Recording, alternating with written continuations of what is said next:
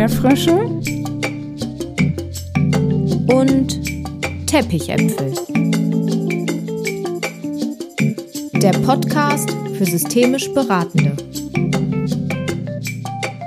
Von Jessica Fenzel und Theresa Grote. Schön, dass du wieder reinhörst bei der nächsten Podcast-Folge. Du bist hier genau richtig, wenn du noch tiefer in die systemischen Zusammenhänge versinken willst und komplizierte Überschriften verstehen willst. Denn das passiert hier klar und verständlich, aber auf lockere Art. Der Podcast richtet sich an all diejenigen, die die systemische Theorie auf das nächste Level bringen wollen. Was müsstest du heute zum Thema systemische Haltungen zu hören bekommen, damit du ein angenehmes und bereicherndes Hörerlebnis aller fünf Sterne hast. Alles eine Frage der Haltung. In dieser Folge soll es um den ersten Teil systemischer Grundhaltungen gehen. Es geht um das Hypothetisieren, die Erweiterung von Möglichkeitsräumen und um die Frage, wieso Neutralität so wichtig ist für die Beratung und wie sich Hoffnung und Humor positiv auf die Beratung auswirken. Jessica berichtet über ihre Erkenntnisse aus den Ausbildungen zur systemischen Therapeutin und Supervisorin. Jessica, was bedeutet es, Dinge zu verkörpern? Das, was ich aus meinen verschiedenen Ausbildungen zur systemischen Therapeutin oder zur systemischen Supervisorin mitgenommen habe, war häufig weniger das Wissen oder die Theorie, sondern das Einüben einer systemischen Haltung. Und als ich am Ende von einem Teilnehmer aus der Weiterbildungsgruppe das Kompliment bekam, dass ich die systemische Haltung nicht nur verstanden hätte, sondern sie auch verkörpern würde, war ich zutiefst berührt. Verkörpern, das bedeutet sowas wie mit seinem Wesen ausgeprägt zum Ausdruck bringen Wow, danke Andreas für das Kompliment. Und ich fühle das richtig. Ich habe das Gefühl, dass ich wirklich in einer systemischen Haltung angekommen bin und dass mein Körper das Wissen und die Praxis aufgesogen hat und eine systemische Haltung in all meinen Zellen gespeichert ist. Ich möchte hier in zwei Folgen davon berichten, was mir da genau in Fleisch und Blut übergegangen ist und möchte dich damit einladen, dich auch mit deiner Haltung zu beschäftigen, weil viele der systemischen Methoden, Interventionen und Tools, die man ja einfach mal so locker nachlesen kann, die funktionieren nur, wenn sie auch mit der passenden Haltung angewendet werden. Und manchmal erlebe ich das, dass Menschen dann sagen, irgendwie funktionieren die Methoden nicht so richtig. Und ich glaube, das hat dann was mit der Haltung zu tun. Und deswegen ist es mir total wichtig, darüber zu sprechen.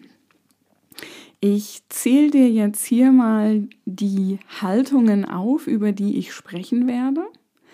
Und werde dann ähm, in dieser Folge über die ersten davon berichten. Also, ich möchte sprechen über die Haltung von Hypothetisieren, über die Haltung, den Möglichkeitsraum zu erweitern, über die Haltung von Neutralität, über die Haltung von Hoffnung und über die Haltung von Humor. Und in der nächsten Folge werde ich dann sprechen über Ressourcenfokussierung, eine Haltung von Zirkularität und eine Haltung von Neugier und Nichtwissen. Okay, let's go. Hypothetisieren. Wenn ich diese Haltung in mir spüre, dann weiß ich, dass es keine Wahrheiten gibt, sondern dass ich Annahmen über mein Gegenüber haben kann und dass ich mir Gedanken mache, was ist da los, wofür ist das Verhalten sinnvoll und für welche Baustelle ist das gezeigte Verhalten möglicherweise ein total wichtiger Lösungsversuch. Und wenn ich in die Haltung von Hypothetisieren hineingehe, dann schreibe ich niemandem eine Wahrheit zu. Ich verliebe mich nicht in eine meiner Hypothesen, sondern ich jongliere mit diesen verschiedenen Hypothesen so wie ein Jongleur versucht, mehrere Bälle in der Luft zu halten. Und ich persönlich sage immer für mich, ich möchte mit drei bis 27 Hypothesen in ein Gespräch gehen. Da ich ja die Haltung habe, dass ich es nicht weiß, brauche ich quasi mehrere Bälle, die ich in der Luft halte. Und wenn ich zum Beispiel nur eine Hypothese habe, erstens macht das Jonglieren dann nicht so viel Spaß und zweitens, wenn dieser Ball runterfällt, weil mein Gegenüber meine Hypothese nicht annehmen mag, weil mein Gegenüber die Hypothese als nicht passend empfindet, dann habe ich keine mehr. Und in einer Haltung von Hypothetisieren heißt es sozusagen, ich bleibe innerlich locker, ich bleibe innerlich wach, weil ich mit mehreren Annahmen jongliere. Und das macht die Beratung unfassbar nachhaltig. Und ähm, das heißt eben auch, dass ich auf Zack sein muss, um all diese verschiedenen Dinge ähm, gut im Blick zu behalten. Ich glaube, das ist das, was mir so unfassbar viel Spaß macht. Die nächste Haltung, über die ich hier sprechen möchte, ist, den Möglichkeitsraum zu erweitern. Und es gibt so einen ethischen Imperativ von Heinz von Förster, der heißt, handle stets so, dass sich die Zahl der Möglichkeiten erweitert. Und das bedeutet für mich, dass ich immer wieder Ausschau halte, was ist für mein Gegenüber eine Erweiterung von Möglichkeiten? Wo kann ich die Grenzen des Denkens und des Handelns so ein Stück weit nach hinten schieben. Und ich erlebe das häufig in Supervisionen so oder auch mm, bei Studierenden, dass sie versuchen, auf dem Spielfeld, was das Gegenüber anbietet, zu bleiben. Und dadurch engt sich der Möglichkeitsraum meiner Meinung nach stark ein. Den Möglichkeitsraum zu erweitern heißt, Dinge ins Spiel zu bringen, über die noch nie nachgedacht wurde. Vielleicht auch mal die Grenze zu übertreten, um zu wissen, was ist denn eigentlich dahinter. Und den Möglichkeitsraum erweitere ich dann, wenn ich meinem Gegenüber Dinge anbiete, die er oder sie bisher noch nicht gehört hat. Also das heißt, wenn jemand zu mir in die Beratung kommt und sagt, ja, meine Freundin hat mir schon das und das geraten, ja, und meine Nachbarin hat das und das gesagt und mein, dann versuche ich in diese Haltung zu gehen, ich möchte dir was anbieten, was du so noch nicht gehört hast damit ich deinen Möglichkeitsraum erweitern kann.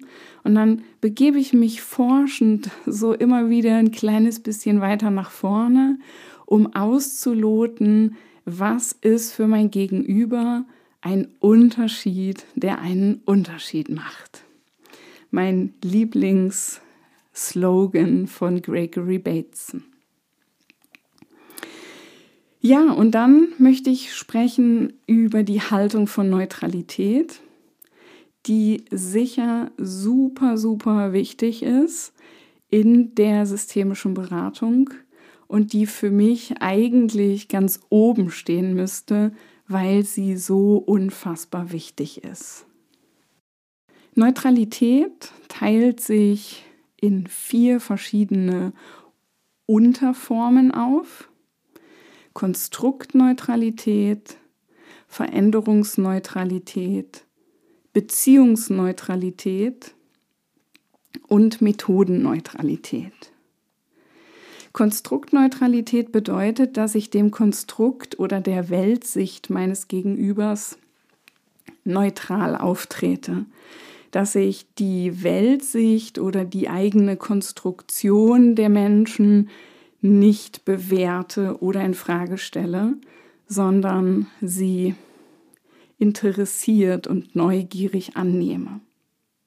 Veränderungsneutralität bedeutet, dass es mir als Beraterin nicht in erster Linie wichtig ist, dass mein Gegenüber sich verändert, sondern dass ich mich offen zeige, auf beide Seiten der Ambivalenz zu gehen. Zwischen Bewahren und dem Neuen. Und manchmal ist es so, dass ich Beratende erlebe, die sich sehr mit der Veränderung verbünden und so die Idee haben, na jetzt aber mal verändern bitte. Und Veränderungsneutralität bedeutet, ob du alles so lässt, wie es jetzt ist, oder ob du was veränderst, das ist deine Wahl und ich respektiere sie. Ich gehe auf beide Seiten mit, aber du entscheidest. Beziehungsneutralität ist besonders wichtig, wenn ich Gespräche führe mit mehreren Personen. Das bedeutet, dass niemand aus der Runde, zum Beispiel in der Familienberatung, merkt, auf wessen Seite ich mehr oder weniger stehe, mit wem ich mich vielleicht solidarisiere oder wessen Weltsicht am besten zu meiner passt. Das heißt also, wenn mehrere Personen aus der Beratung rausgehen und nicht genau wissen, auf welcher Seite hat die Beraterin eigentlich gestanden, dann war ich beziehungsneutral. Ein etwas älterer Begriff dazu wäre Allparteilichkeit. Vielleicht hast du den schon mal gehört. Und das vierte ist Methodenneutralität. Und das bedeutet, dass mein Gegenüber auswählen darf, welche Methoden, Interventionen und Herangehensweisen für sie oder ihn passend sind. Und dass ich nicht in eine Sitzung gehe und sage, heute machen wir Methode zum Beispiel Familienbrett, ähm, sondern dass ich auswählen lasse aus so einer Art Menü von, wollen wir vielleicht heute über das Thema sprechen? Wollen wir es vielleicht am Brett aufstellen? Wollen wir dazu vielleicht was visualisieren? Oder wollen wir vielleicht mit einer Stuhlarbeit daran gehen?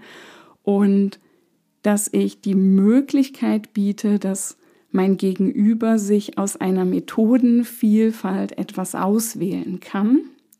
Und wenn die Person aus der Beratung geht und nicht weiß, ob das jetzt meine Lieblingsmethode war oder ob ich sie nur gemacht habe, hm, weil ich sie halt gemacht habe, dann war ich methodenneutral. Die nächste wichtige Haltung ist die Haltung von Hoffnung. Das heißt, ich brauche das Gefühl, ich kann meinem Gegenüber was anbieten. Okay, ich habe die Hoffnung, dass da noch was geht.